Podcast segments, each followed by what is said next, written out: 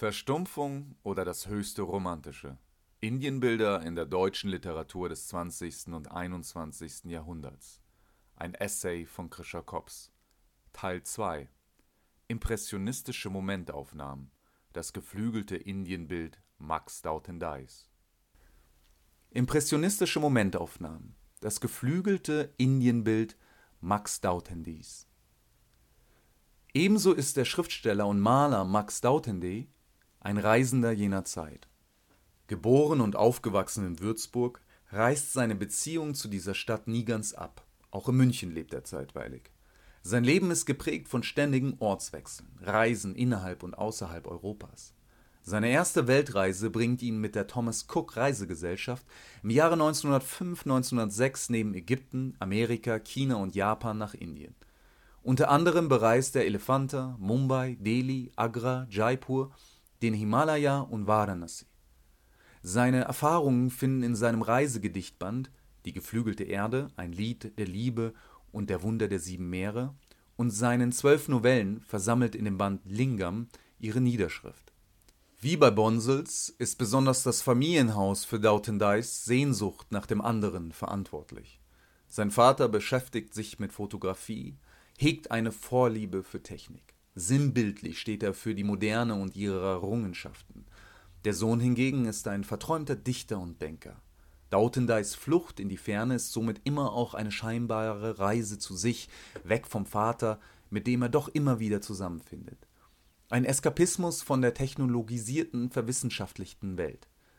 Dies spiegelt sich wieder in dem Titel des Gedichtbandes, der bereits die zwei Paradigmen beinhaltet, die seine Sicht auf Indien und die anderen Orte bestimmen. Einerseits ist er das Wundersame, andererseits die Liebe. Das allererste Gedicht umschreibt dieses Leitbild in folgenden Worten. Ich tat den Weg um die Erde wagen, ging Tagen entgegen, die mich weit von der Geliebten getragen, wanderte einsam in der Sehnsucht gehegen, auf Wegen, die über Meere kamen. Gleiche Art kündigt sich das gesuchte, wundersame Indien später im ersten Indiengedicht an. Es ist das vielverheißende Indien mit Bergen und Rubinen, ja mit Dschungel, Tigern und mit heiligen Flüssen. Das Indien der Sonnenuntergänge, Fabeltiere und Götter. Er erkennt dort eine Art Harmonie und blickt der Europäisierung mit Wehmut entgegen. Seine Novellen rücken das Abenteuerliche, wie Himmelsbestattung und einen mordenden Magier in den Vordergrund. Gleichzeitig wirkt das andere Paradigma, das der Liebe, dieser Idealisierung entgegen, zumindest das der indischen Religion. Auch in den Novellen kommt den Beziehungen zwischen Mann und Frau höchste Bedeutung zu. Obwohl Dautendai alles andere als ein orthodoxer Christ ist, er sich für Okkultismus und Mystik interessiert, kann er dem indischen Glauben kaum etwas abgewinnen. Für ihn ist Buddha nicht nur Einzelgänger und der Dschinnismus frauenfeindlich. Vielmehr meint er, die lebensbejahende Liebe in der indischen Religiosität nicht wiederzufinden. Denn ich sah das Schönste für mich, das Indien nicht hat, das Bild meiner Liebsten mich küsste. Stattdessen erkennt er im indischen Glauben eine lebensverneinende Weltanschauung. Daher nimmt sein erstes Indiengedicht folgende Wendung. Mit Stirnen, die in Andacht und in Askese sich zerwühlen, das Nichtsein, das Nirvana preisend, das Indien, wo die Menschen den immer heißen Leib am Tod gern kühlen, nichts lieben sollen und doch alles fühlen. Das Indien, wo die Menschen ihrem Dasein grollen, wo sie selbst nicht im Paradiese leben wollen, wo Glück und Unglück gleich gehasst und nur das Nichtsein alles Daseins rast. Gewiss, der India-Theorie, sie hätte mir fast auch gepasst, denn jedem Sehenden das Leben stündlich gleich wie ein Bild verblasst und alles wenig gilt wenn er das Herz nicht an dem Herz der Liebe täglich stillt. Doch nur mit meinen Liebsten im Verein geh ich aufs Nichtsein ein und nie allein. Solange meine Liebste auf der Welt hält mich mit tausend Stricken die Wirklichkeit. Man mag herauslesen, dass Dautendai mit Indiens Denkweise liebäugelt und doch nicht findet, was er sucht. Es ist ein einseitiger Blick, der gebieterische Tendenzen offenlegt. Denn Indien, auch sein Glaube, wie später genauer dargestellt, hat durchaus lebensbejahende Aspekte. Außerdem verkennt Dautendey die Ambivalenz zwischen Lebensbejahung und Verneinung, wie das eine das andere zu intensivieren vermag. Auch an anderer Stelle mögen seine Fehlinterpretationen daher rühren, dass er sich theoretisch nicht mit Indien auseinandersetzt. Seine Gedichte sind vielmehr impressionistische Momentaufnahmen, die der Malerei gleich Indien mit all den Farben, Blumen, Schleiern, Turbanen seiner Alltäglichkeit abzubilden versuchen. Obwohl diese Aufnahmen von einer gewissen Wirklichkeitsnähe zeugen, haftet ihnen, dem Impressionismus getreu, immer eine Subjektivität an, die stellenweise ins Fantastische abdriftet. Dies gilt gleichermaßen für seine Novellen. Dautendeis Verhältnis gegenüber Indien und seinen Glaubensformen drückt sich in einem Unbehagen aus. Unheimlicher war mir die Straße, als ich den Götterstall verließ. Er rückt die Religion in die Nähe des Aberglaubens und bedient somit nicht nur auf diese Weise das gebieterische Bild des nicht rationalen Indiens. Genauso lässt sich die Skepsis in den brutalisierten Darstellungen der Götter vernehmen, insbesondere Kali, die immer wieder zu einer zentralen Figur in der deutschsprachigen Literatur wird. In einer Rinne vor dem Schrein floß mal an jedem Morgen der Göttin in dem Amberschoß hier frisches Menschenblut, heute gibt eine Ziege ihr Leben dieser Göttin hin. In einem anderen Gedicht zerfleischt die Göttin britische Offiziere. In einer Novelle beschreibt er Darstellungen von englischen Soldaten, welche vom wütenden Elefantengott zerstampft wurden. Die deutschsprachigen SchriftstellerInnen jener Tage beziehen unterschiedliche Positionen zur kolonialen Frage. Dautendey ist diesbezüglich nicht eindeutig, stellt jedoch auch Indien gebieterisch, wie oben erkennbar, als den Aggressor dar. Dautendey spiegelt in seinem Indienbild einen anderen Typus jener Epoche.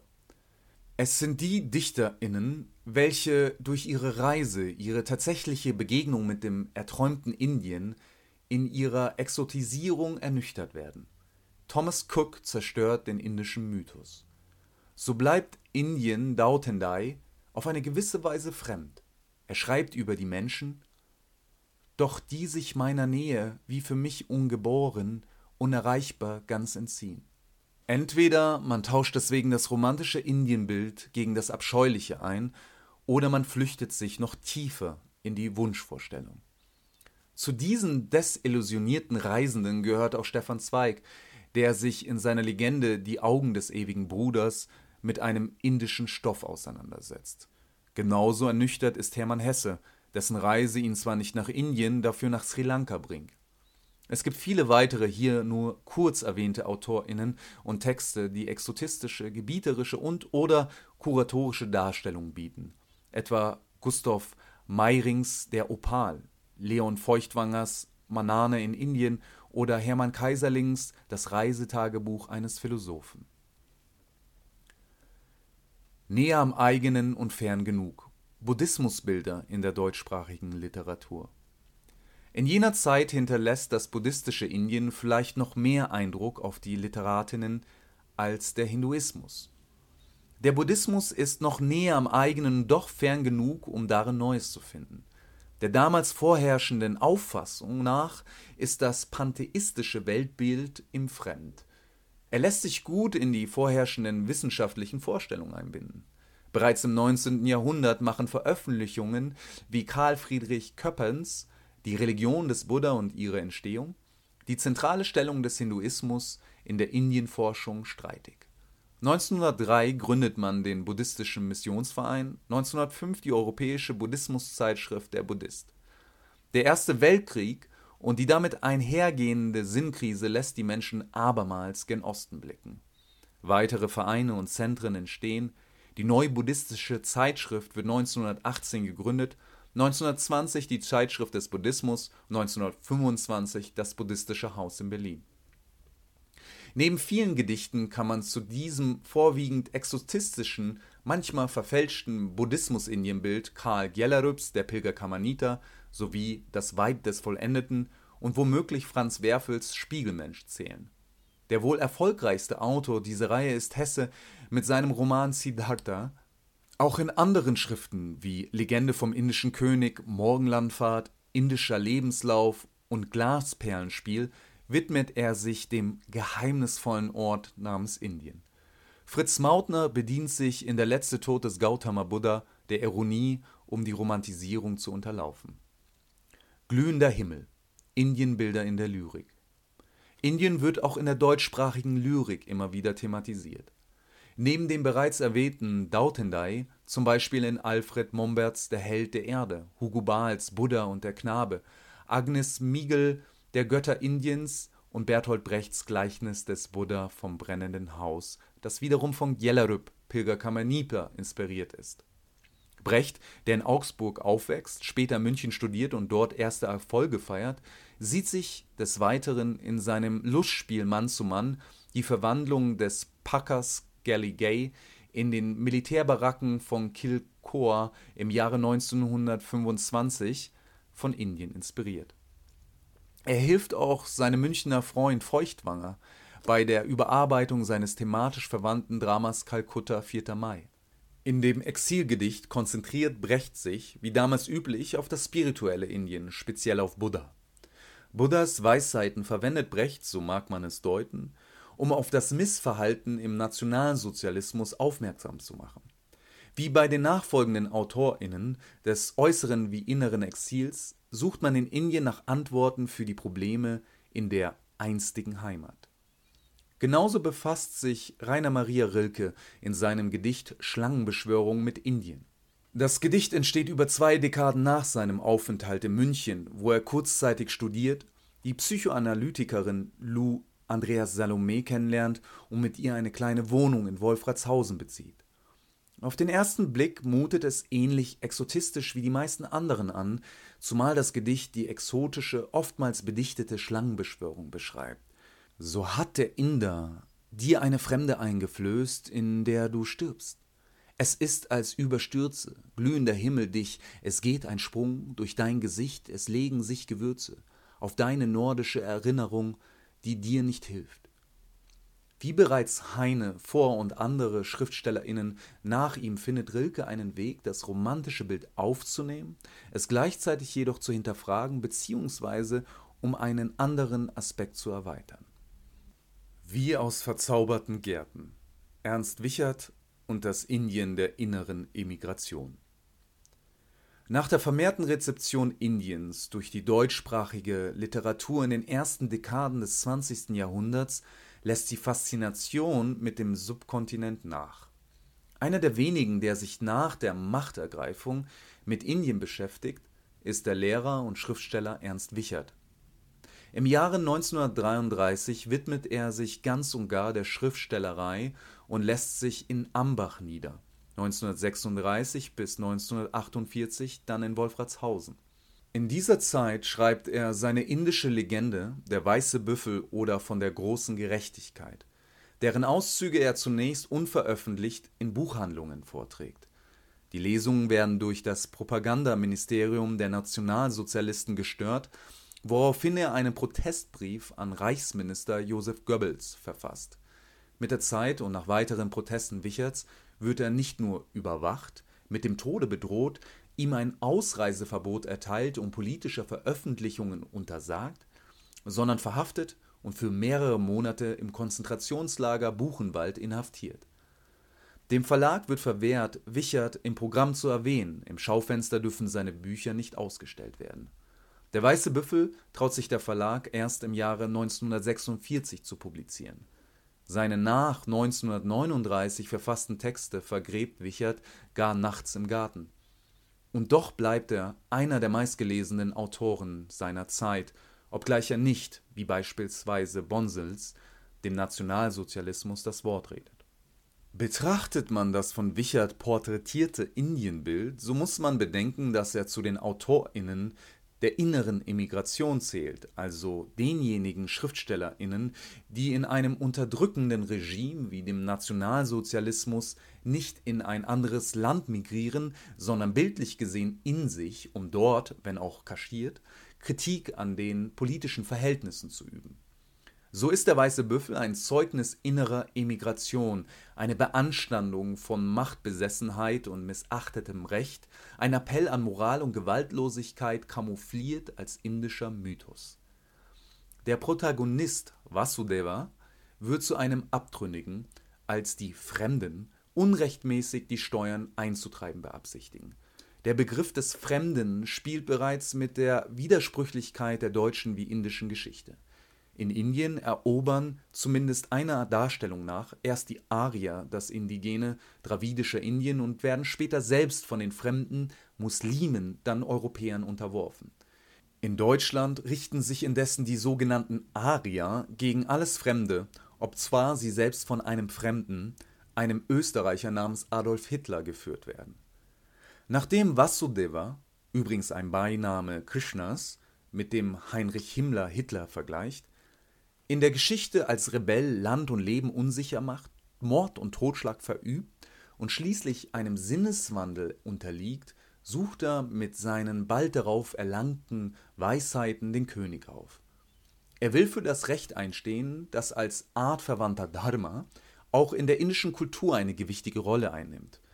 Als er sich weigert, dem König Gebühren zu huldigen, indem er sich nicht vor dessen goldenem Abbild niederwirft wird er zu diesem gebracht und zum Tode verurteilt, sollte er sich seines Vergehens nicht reuen.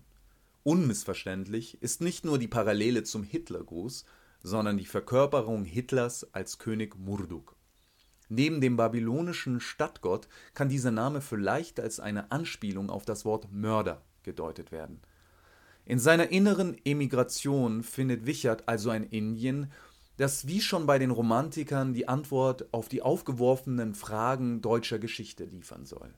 Mithin mutet das dargestellte Indienbild zunächst einmal exotistisch bzw. romantisch an. Bereits der Ton unterstreicht dies malerisch.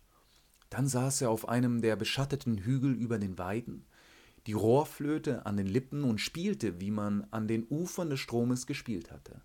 Es war, als gehe der Wind über eine Schilfwand und zerteile den Rauch, der träge aus verlassenen Hütten kam. Dann blickte er lange hinaus nach Westen, wo die Wälder sich blau über die Erde legten und von wo es herwehte, süß und fremd wie aus verzauberten Gärten. Es ist das einstige, mythische, spirituelle, teils idyllische Indien der Könige und Krieger. Das Indien, das mit seinen altüberkommenen Weisheiten das kriegstreibende Deutschland zu belehren vermag. Diese Weisheiten werden Vasudeva durch seine Mutter später durch einen Heiligen vermittelt, der gar einen vollkommenen Lebenswandel in Vasudeva hervorruft. Diese Weisheiten zeugen vor allen Dingen von einer Art Asketismus, gar Lebensverneinung, wie sie dem indischen Denken Mal für Mal vorgeworfen wurde. Die Mutter spricht etwa von einem Trug, dass er alt werden müsse, um hinter den Schleier der Bilder zu sehen. Dies ist wohl eine Anspielung auf das advaitische Philosophieprinzip der Maya zu deuten. Eine Auslegung nach besagt es, dass die Welt, wie wir sie erblicken, nicht der absoluten Realität entspreche. Der Heilige unterrichtet ihn zudem, dass er seine Sehnsüchte, seine Begierden ablegen müsse, eine Art Tod, um richtig leben zu können. Diese Lebensphilosophie, die darin kulminiert, dass Vasudeva wie auch seine Mutter ihr eigenes Ableben vorziehen Anstatt sich dem König zu ergeben, ist gemeinhin als Nevritti bekannt. Allerdings blendet dies aus, dass im indischen Denken genauso Pravritti existiert, das lebensbejahende Pendant. Das damit zusammenhängende Konzept der Gewaltlosigkeit, auch Ahimsa genannt, wird außerdem in Kontrast zur Gewalt, also der illegitimen Macht, in Position gebracht. Vasudeva, der einst selbst tötete, legt sein Schwert nieder, um sich vom König hinrichten zu lassen und damit den Kreislauf der Gewalt zu durchbrechen.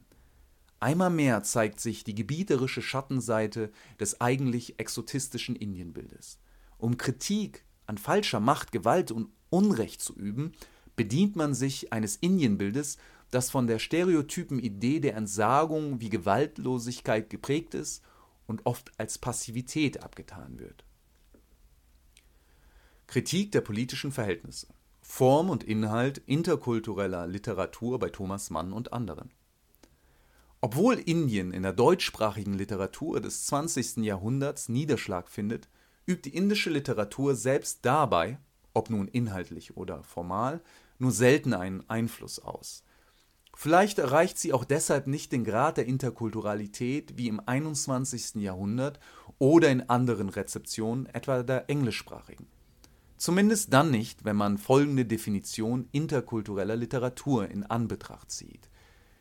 Interkulturelle Texte sind dann vorhanden, wenn der Autor Momente der ästhetischen Form und der Tradition des Erzählers und Schreibens, die auf sein Ursprungsland zurückweisen, in seine deutschsprachigen Texte zu integrieren vermag und sich ästhetische Überkreuzungen und Darstellungsweisen ergeben, die in der deutschen Binnenliteratur so nicht vorhanden sind diese Definition, die etwa auf AutorInnen wie Salman Rushdie verweisen, ist streitbar, betont jedoch eine Seite, die Texten sicherlich eine zusätzliche interkulturelle Komponente verleiht. Eines der Bücher deutscher AutorInnen, die hier hinzugezählt werden können, sind Die vertauschten Köpfe, eine indische Legende von Thomas Mann. Indien wirkt, wenn auch auf Umwegen, bereits auf seine vorherigen Schriften ein, und zwar durch seine Lektüre Arthur Schopenhauers. Der Nobelpreisträger, der bereits 1895 in München lebt und später in eine der geachtetesten Münchner Familien einheiratet, zieht anders als Wichert die äußere der inneren Emigration vor. Im Jahre der Machtergreifung exilliert er und befindet sich während der Niederschrift von Die vertauschten Köpfe bereits in den USA. Der Text erscheint zunächst in Stockholm. Die Legende erzählt vom muskulösen Nanda mit wackeren Armen und seinem intelligenten Freund Schriedermann, die beide die bezaubernde Sita lieben. Wobei Schriedermann Sita ehelicht, ihr Herz aber für Nanda schlägt. Nachdem sich Nanda wie Schriedermann vor Kali enthaupten, gebietet die Göttin Sita, ihnen ihre Köpfe wieder auf die Schultern zu setzen. Dabei vertauscht Sita die Häupter und das Drama nimmt seinen Lauf. Das Interkulturelle daran ist, dass man es hier mit einer Neuerzählung zu tun hat. Manns Text basiert auf der sechsten Erzählung des Vetalapancha Vimshatika, welches wiederum Teil des Katha Sarita Sagara ist, eine Sammlung indischer Legenden, die womöglich mit Tausend und eine Nacht sowie den Decameron und The Canterbury Tales in Verbindung gebracht werden können. Noch interkultureller wird es angesichts der Tatsache, dass sich der indische Autor Girish Karnad in seiner Neuerzählung der gleichen Geschichte vor allen Dingen von Manns Fassung beeinflusst sieht. Vergleichbar mit Wichert kann man den Text als Kritik der politischen Verhältnisse lesen. Denn Mann, selbst nie in Indien gewesen, erzählt die Originalgeschichte nicht nur weiter, sondern fügt in seiner Neuerzählung Komponenten der Kasten und Ethnien hinzu, die vorher nicht Teil der Erzählung sind. Das Verwirrspiel erlaubt ihm dadurch, neben der Kritik an patriarchalen Vorstellungen, eine Beanstandung des Mythos vom arischen Indien, was Indien genauso wie das nationalsozialistische Deutschland betrifft. Dies gelingt ihm unter anderem dadurch, dass er die einst arisierten Götter in seiner Erzählung redravidisiert und beide Identitäten bis zur Unkenntlichkeit miteinander verwebt. Ferner lässt sich in Sitas Versuch, die Schönheit Nandas mit der Intelligenz Schiedermanns zu paaren, als Referenz auf die Idee des Übermenschen deuten. Diese Entmythologisierung wird durch Manns Parodisierung bewirkt. Der schiere Plot der vertauschten Köpfe ist dafür bereits dienlich. Mann setzt darüber hinaus Übertreibung, Humor, bayerischen Dialekt und Ironie in Inhalt wie Ton, zum Beispiel Verwendung des Wir, ein, um dergestalt seinen metaphysischen Scherz zu intensivieren. Dabei macht er nicht einmal vor dem Asketenhalt, der völlig unenthaltsam Siete als Frauenzimmer beschreibt, des Wuchses, den die Sinne herrlich nennen, lianenschlank mit weichen Schenkel und vollen Brüsten, o ja, upfui! Ihre Leibesmitte ist schön, ihr Gesicht reizend und rebhuhnäugig, und ihre Brüste, um es noch einmal auszusprechen, sind voll und steil, guten Tag, du Weib. Wie bei Wichert scheint Mann mit indischen Bildern auch deutsche Themen zu verarbeiten. Wiewohl wir es hier ebenso mit dem mythischen Indien der Götter und Asketen zu tun haben, gelingt es Mann, im Gegensatz zu Wichert, aufgrund seiner ironischen Haltung das romantisierende Indienbild zu persiflieren und dadurch, vielleicht ungewollt, den exotistischen Blick zu bemängeln. Allerdings grenzt die Ironie oft ans Gebieterische, zumal sie Gefahr läuft, der anderen Kultur nicht auf Augenhöhe um mit der gebührenden Ernsthaftigkeit zu begegnen. Formal gibt es nur wenige deutschsprachige AutorInnen, bei denen indische Literatur Spuren hinterlässt. Nach Rückert, der von indischen Lyrikformen beeinflusst wird, ist es etwa der heute vergessene Dichter Peter Philipp. In Nirvana und Samsara Gazelen will er sich zumindest dem Untertitel nach von den Gazelen inspiriert wissen, einer arabischen Gedichtform, die sich zunächst im persischsprachigen Raum etabliert und später in der Urdu-Poesie Fuß fasst. Zumindest deswegen, weil Philipp streng genommen keine Gazelle schreibt, die in einem Verspaar eigentlich immer den gleichen Reim verwendet. Alfred Döblin erinnert darüber hinaus in seinem Buch Manars epische Dichtung, ob in Form oder Motiven, an die indischen Verseben. Döblins Verse sind allerdings frei und folgen nicht dem klassisch indischen, ihm unmöglich erscheinenden Versmaß des Shloka, wie wir es im Mahabharata finden